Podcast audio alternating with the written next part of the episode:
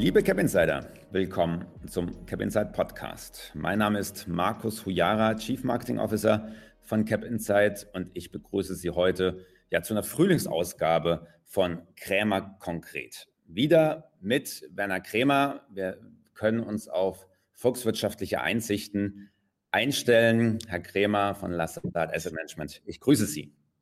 Ja, guten Morgen. Ja, hier in Hamburg ist herrlichstes Frühlingswetter. Äh, der, die Natur wird neu, ja, alles wird neu, alles wandelt sich und das ist doch ein guter Zeitpunkt, um mal wieder über Wandelanleihen zu sprechen. Finden Sie nicht auch, Herr Kremer? Ja, das passt. Wandelanleihen passen ja eh immer. Ja, das wollen wir heute nochmal rausfinden, denn vor ziemlich genau sechs Monaten hatten wir ja unseren ersten Podcast, unser erstes Krämer konkret zusammen. Und da war das Thema tatsächlich auch Wandelanleihen. Und was wir heute mit Ihnen vorhaben, ist, wir hören einfach nochmal rein in die Aussagen, die Sie damals vor sechs Monaten getroffen haben, rund um Wandelanleihen. Und wir schauen mal, ob das dann immer noch so ist, also ob Sie zu diesen Aussagen, die Sie vor sechs Monaten getätigt haben, stehen. Sind Sie nervös? Also sehr häufig, wenn man wieder das hört, was man mal behauptet hat, schreckt man eher zusammen. Aber ich bin jetzt guter Hoffnung, dass in dem Fall es tatsächlich passt. Okay, wir werden sehen, wie das läuft. Hören wir mal rein. Auf Deutsch heißt das Wandelanleihe und das ist genau die Assetklasse, die man im Moment am meisten braucht. Die ist wie gemacht für das Umfeld, wie man es im Moment hat. Ja, erstmal eine starke Aussage für das Umfeld vor sechs Monaten. Wie ist das jetzt? Ähm, ist aus Ihrer Sicht dieses Umfeld immer noch perfekt und kann man die Wandelanleihe im Asset-Klasse-Mix äh, stark empfehlen? Ja, ähm, also es ist fast noch besser, würde ich mal sagen. Äh, vielleicht mal ganz kurz nochmal, wenn man das hier noch nicht gehört hat. Die Wandelanleihe besteht aus zwei Teilen. Das ist einerseits die Unternehmensanleihe und andererseits hat der Käufer der Unternehmensanleihe das Recht, die Anleihe in eine Aktie zu wandeln. Also passend ist ein Umfeld, wo die Aktienmärkte grundsätzlich steigen, weil man ja an der Aktienmarktentwicklung partizipiert, aber wo man sich auch nicht ganz sicher ist. Also wo man vielleicht auch die Sicherheit der Unternehmensanleihe gern hätte, um wenn Probleme aufkommen am Aktienmarkt, wenn es Korrekturen gibt, zurückfällt in die Sicherheit, wenn man so will. Und genau das Umfeld, so würde ich es heute beschreiben, bedingt durch die Zentralbanken steigen die Aktienmärkte, weil alle Gas geben, weil die Fiskalpolitik Gas gibt, weil Geld gedruckt wird. Es geht nach oben. Und trotzdem gibt es Ereignisse, wo man denkt, ist das nicht im Moment alles schon ein bisschen viel? Beispielsweise dieses Hedgefonds-Ergebnis von Archegers, wo ein Hedgefonds implodiert. Das ist klassisch ein Signal, okay, da ist irgendwie zu viel Leverage in der Welt, zu viel, also das könnte an den Aktienmarkt kritisch werden. Und da ist dann die Wandelanleihe auch wieder da, die sagt, okay, wenn es läuft, bin ich dabei und wenn es aber korrigieren sollte, dann habe ich die Sicherheit der Unternehmensanleihe und bin einigermaßen sicher. Also eigentlich fast das perfekte Szenario, wo man sagt, weder Unternehmensanleihen allein sind die Lösung, noch der Aktienmarkt allein ist die Lösung, sondern die Kombination zwischen Aktienmarkt und Rentenmarkt und das ist dann in der Wandelanleihe. Ja, warum diese Kombination so aus Ihrer Sicht gut funktioniert, das haben Sie uns das letzte Mal auch erklärt. Wir hören auch da jetzt rein. Und das, man könnte auch sagen, ist sozusagen das mathematisch Beste, was ich in irgendeiner Assetklasse haben kann. Im Bullenmarkt bin ich dabei und im Bärenmarkt bin ich gesichert. Das ist viel besser als eine normale Aktie. Man nennt das jetzt die Sharp-Ratio. Die Relation der Chancen zu den Risiken ist in Wandelanleihen von allen Assetklassen am höchsten. Ja, jetzt bewegen wir uns ja in bewegten Zeiten. Viel ändert sich gerade auf diesem Planeten und äh, von dem, was vorher möglicherweise ähm, als sicher galt. Wenn wir jetzt zurückblicken und Ihre Aussage, im Prinzip Wandelanleihen fallen weniger stark als Aktien, hat sich diese These bestätigt, wenn wir jetzt die letzten sechs Monate zurückschauen? Ähm, oder sagen Sie, Mensch, äh, tatsächlich äh, sind auch die Wandelanleihen nicht mehr das, was sie mal waren? Ja. Äh, ja, da haben wir natürlich jetzt das Problem, dass in den letzten sechs Monaten eigentlich der Großteil der des, des Aktienmarkts nur gestiegen ist. Also so einen richtigen Test, wie das zum Beispiel im März 2020 war, als wir diese große Korrektur wegen der Pandemie hatten und da tatsächlich die Wandelanleihen sogar noch weniger als die Hälfte des Aktienmarkts gestiegen sind. So einen richtigen Megatest hatten wir jetzt im letzten halben Jahr nicht. Hm. Aber man kann schon beobachten, dass die, die Wandelanleihen, der gesamte Markt sich durchgehend seit März extrem positiv entwickelt hat. Kaum eine Schwächephase überhaupt mal vorhanden waren. Diese kleineren Bewegungen, die wir da hatten, der Nasdaq hat ja so ein bisschen korrigiert. So ein paar Dinge gab es ja. All diese Dinge hat, hat der Wandelanleihenmarkt quasi ohne, ohne wesentlich feststellbare Bewegung äh, überle überlebt aber es gab halt nicht so einen richtigen. Ne? Das ist alles ist ja, was die letzten Wochen an Korrekturen war, war ja alles Kleinkram. Äh, also es war kein, kein echter Test für den Wandelanleihenmarkt. Aber nur mal um die Zahl zu nennen, im letzten Jahr, gucken wir mal zurück auf den Jahresabschluss, ist der Wandelanleihenmarkt global, wenn ich auf unseren Fonds die Performance mal nehme, plus 34 Prozent. Das zeigt, dass in so einem hochvolatilen Umfeld, wie wir es ja letztes Jahr hatten, bis zum Jahresende eigentlich die, die Story extrem gut äh, gehalten hat. Und auch jetzt läuft das wieder weit ins Plus. Aber wie gesagt, so einen richtigen Stresstest hatten wir jetzt dieses, diesem ersten Quartal nicht. Es läuft einfach hoch mit dem Aktienmarkt. Verstehe. Also der echte Test steht noch aus. Und wenn ich Ihnen so zuhöre, kann es gut sein, dass wir das im Laufe des Jahres auf jeden Fall noch sehen könnten. Ja, nach unserem Podcast äh, vor einem halben Jahr wurde ich tatsächlich ziemlich oft angesprochen auf das Thema Wandelanleihen, Convertibles. Es gab viel Lob auch für Sie, dass das Thema noch nicht so oft so gut erklärt worden ist und dass es tatsächlich dann auch ähm, als Alternative in Frage kommt für den einen oder anderen. Äh, vor sechs Monaten hatten Sie gesagt, naja, so richtig ist das Thema tatsächlich noch nicht angekommen beim Privatanleger oder auch beim Intermediär, der dieses Thema in sein Beratungsgespräch mit reinnimmt. Wir hören auch da ganz kurz rein. Das ist nicht so einfach wie eine Anleihe, wie eine normale Anleihe oder eine Aktie, sondern die Komplexität hindert viele daran zu investieren. Im institutionellen Bereich ist es häufig auch ein Problem, dass Kunden eingeteilt sind in Aktien und Renten und auch zuständige Mitarbeiter haben für Aktien und Renten und dann nicht so richtig wissen, wer das denn behandelt und wie man das einordnet und was das ist. Ja, was ist das überhaupt? Das haben wir nicht ganz gut erklärt. Aber die Frage ist ja, äh, gelang es auch dem Markt, das zu verstehen? Und äh, wie ist da jetzt Ihre Einschätzung? Konnte ja. die Wandelanleihe oder die Convertibles so ein bisschen aus dem Schatten der Bondfamilie heraustreten die letzten Monate? Ja, ähm, also natürlich ist es so, die Wandelanleihen, da ist ja das Gesamtmarktvolumen global sind ungefähr 500 Milliarden Dollar. Der gesamte Rentenmarkt sind demnach, was man da nimmt, 40.000, 50.000 Milliarden Euro. Also das ist eine Nische. Ja. Dennoch ist der Markt das ganze Jahr über und auch schon in den letzten, würde sagen, fünf Jahren ziemlich stetig gewachsen, also immer größer geworden. Wenn Sie Zeitungen aufschlagen, sehen Sie, lesen Sie immer häufiger, dass Unternehmen, auch deutsche Unternehmen oder europäische Unternehmen mit Wandelanleihen kommen, die auch platzieren können. Ähm, also es hat schon an Bedeutung gewonnen. Wir als Asset Manager ähm, nähern uns in der Assets, die wir verwalten können, genau wie alle anderen großen, mittlerweile fast einem, einem, einem weichen Closing, also wo wir sozusagen den Vertrieb schon einstellen, weil wir sagen, oh, da ist schon ziemlich viel Geld drin. Das gilt für fast alle Großen.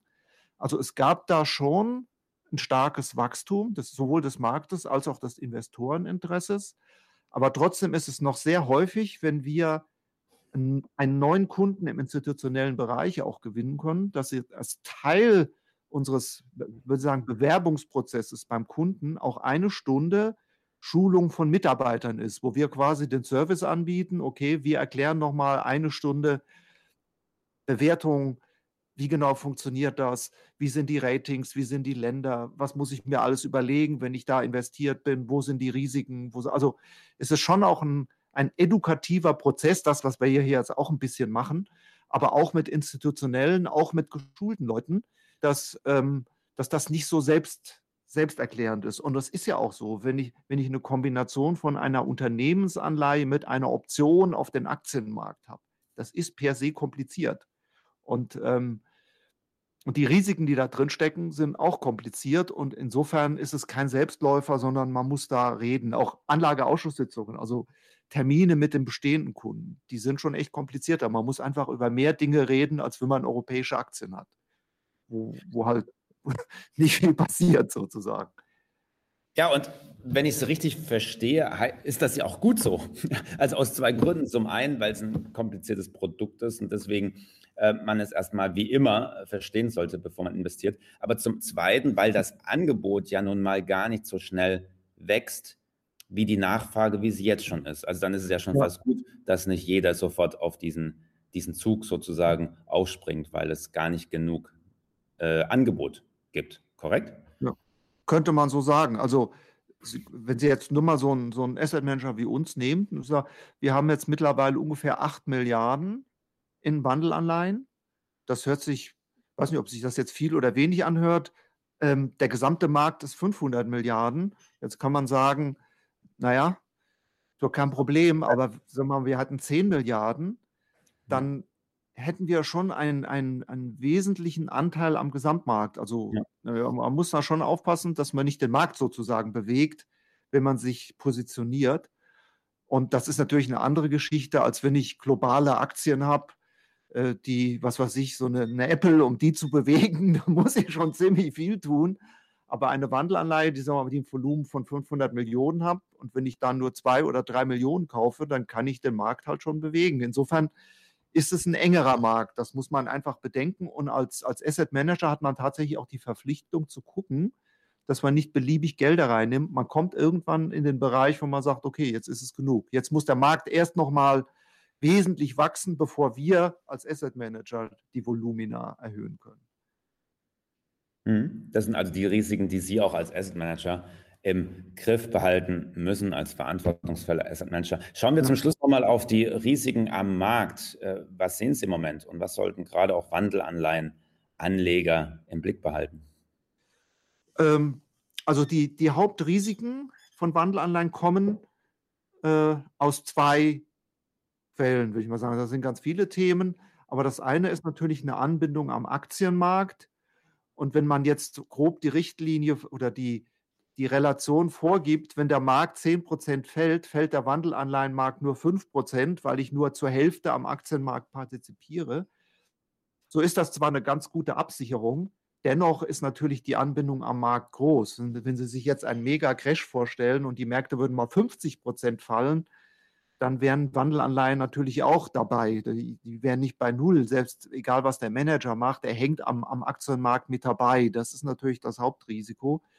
Das zweite Risiko sind natürlich Kreditrisiken, weil es ist ja auch eine Unternehmensanleihe. Da ist die Verantwortung des, des Asset Manager natürlich insbesondere auf die Kreditqualität zu achten. Ist das wirklich in Ordnung? Wir haben im Hintergrund eine Pandemie. Wir haben schon auch Defaults von Anleihen von Unternehmen Unternehmen, die Schwierigkeiten haben. Und wenn man jetzt tatsächlich so, so, so zwei aktuelle Themen dann nimmt, diese Greensill Bank, die quasi defaultet hat, oder dieser Hedgefonds Archegos, der, der sich überleveraged hat und dann die Kontrolle verloren hat und bei den Banken echte Spuren hinterlässt, sieht man schon, okay, die Leute suchen mit aller Gewalt nach Ertrag, akzeptieren auch Risiken, die sie womöglich nicht im Griff haben und nicht verstehen. Und das würde ich schon als, als Warnsignal auch für den Markt im Allgemeinen mitinterpretieren, dass so eine, so eine Korrektur, äh, ist immer schwer zu sagen, ob das gesund ist, wenn man mal 10 oder 20 Prozent korrigiert. Aber wenn man sich den DAX anschaut, nehmen wir den mal, der ist immerhin bei 15.000, obwohl wir gerade den nächsten Lockdown in Europa beschließen das ist natürlich schon, das ist natürlich schon eine gewisse äh, kritische Situation. Insofern würde ich bei der Abwägung, wo sind jetzt die größten Risiken, natürlich tatsächlich sagen, das ist natürlich der Aktienmarkt, weil der kann immer mal korrigieren, wenn er so stark gestiegen ist, wie es jetzt der Fall ist. Jetzt haben Sie hypothetisch von äh, 50 Prozent fallenden Märkten gesprochen. Da muss ich natürlich nachfragen, was müsste denn eigentlich passieren, dass wir so etwas, sagen wir mal, im Jahresverlauf noch erleben? Also ganz ehrlich, wir haben gerade die größte Pandemie, die wir alle zu Lebzeiten äh, gesehen haben. Und äh, was ist passiert? Wir stehen im DAX bei über 15.000 Punkten, also zumindest zum Zeitpunkt, diesen Podcast aufnehmen. Ähm, was muss passieren? Ja, also eine 50, also man, ich will es mal so sagen, ich, ich mache diese Sachen ja seit 32 Jahren und ähm, da ist es halt vorgekommen, dass mal Märkte 50 Prozent fallen in der Zeit. Der größte Crash war ja von 2000 bis 2003, als die, dieser Dotcom-Bubble geplatzt ist, als über Jahre in den ganzen 90er Jahren bis, bis März 2000 diese ganzen Tech-Werte, wird man heute sagen, damals nannte das, hieß es immer TMT-Werte, äh, extrem hoch bewertet waren. Jetzt ist es heute so, gewisse Marktbereiche sind fast wieder genauso hoch bewertet. US-Tech-Markt, da findet man viele Sachen, die genauso teuer sind oder noch teurer sind als damals. Der Markt insgesamt, wenn Sie sich den DAX anschauen, der ist ganz normal bewertet, der ist nicht dramatisch hoch bewertet. Also billig ist er nicht, aber auch nicht dramatisch hoch bewertet. Also ich könnte mir eher vorstellen, so eine größere Korrektur wird eher in, also wenn, er, wenn das kommt, eher in Marktsegmente betreffen als den Gesamtmarkt. Ähm, aber nichtsdestotrotz, man muss es einfach sehen. Am US-Markt, wenn Sie sich die Bewertungen am SP 500 anschauen, da gibt es dieses Schiller-PI, also so ein inflationsbereinigtes langfristiges KGV. Und dort haben wir die zweithöchste Bewertung seit 1850. Also billig ist das nicht. Aber die, die Marktdynamik dieses Jahr, die die Zentralbank, äh, der Aufschwung, der außerhalb der Eurozone ja in der ganzen Welt schon dabei, schon da ist, äh, spricht dafür, dass es noch ein bisschen weitergeht. Aber, aber gerade deshalb sind diese Themen wie Wandelanleihen, die in, einem, in einer Korrektur deutlich outperformen, halt so interessant, weil man schon am Markt sein muss. Wer nicht dabei ist, hat halt die ganzen Bewegungen auch nicht. Aber man muss in der Phase immer an Absicherung denken, wo auch, wie auch immer man die hinstellt und dann sind die Wandelanleihen einfach attraktiv. Das war jetzt schon fast ein schönes Schlusswort. Ich möchte trotzdem noch ganz kurz nachfragen. Ja. Sie sprachen von äh, Segmenten, ne? also dass es eher Segmente sind als der Gesamtmarkt, der, ja. der crasht. Ihr Tipp, ja. Segment könnte es treffen dieses Jahr. Ja gut, wirklich, wirklich hoch bewertet sind die, sind die ähm, großen Tech-Werte. Und da haben wir ja auch im ersten Quartal schon eine gewisse Korrektur gesehen. Also man hat jetzt bei uns natürlich in erster Linie den DAX im Sinne, der hat ein historisches Hoch, aber beispielsweise im Nasdaq ist das historische Hoch schon drei Monate her. Dort haben wir jetzt schon sichtbare Korrekturen, ne? so, so Werte wie Tesla oder so, die waren halt an irgendeinem Punkt mal so hoch bewertet, dass es fast, ja, also dass die sozusagen einpreisen, dass auf fünf Jahre Sicht in der Welt nur noch Teslas verkauft werden und irgendwann wird es dann grotesk. Also dort laufen schon gewisse Korrekturen.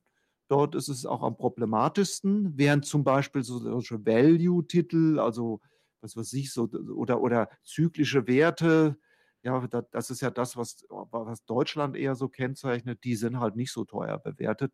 Und da brauche ich auch keine Riesenkorrektur um die zu, zu normalen Verhältnissen bewegen. Also man kann wirklich sagen, der Markt ist im Moment so ein bisschen zweigeteilt. Technologie ist relativ hoch bewertet, wirklich ein bisschen heiß gelaufen, während so ganz normale Titel, also wenn man jetzt man deutsche Aktien nehme, der ist der Großteil sind total durchschnittlich normal bewertet. Und äh, die sind halt lange vernachlässigt worden, weil es nicht so richtig hip war. Und da kann man wahrscheinlich äh, genug Werte finden, die auch, die auch in Ordnung sind. Herr Krämer, ich freue mich schon, wenn wir in, wieder in einem halben Jahr eine Rückschau wagen auf das, was Sie heute gesagt haben und äh, ob wir dann auch äh, diese Korrekturen sehen, äh, die Sie, auf die Sie jetzt mal eventuell tippen, äh, aber vielleicht auch nicht. Dann, dann sind wir auch nicht böse, denke ich. Bei Wandelanleihen ja. ist man immer richtig aufgehoben. Also kann nichts passieren. Das ist wirklich jetzt das Schlusswort, das ich nehme. Herr Grimmer, ich bedanke mich sehr für diesen Podcast. Ja. Äh, Krämer konkret, lieber Cap Insider. Äh, bald geht es weiter mit einer neuen Folge von diesem Format oder natürlich auch vielen anderen spannenden Cap Insight Podcast-Formaten. Ich bedanke mich fürs Zuhören. Ihnen einen schönen Frühling. Ja, vielen Dank. Bis zum nächsten Mal.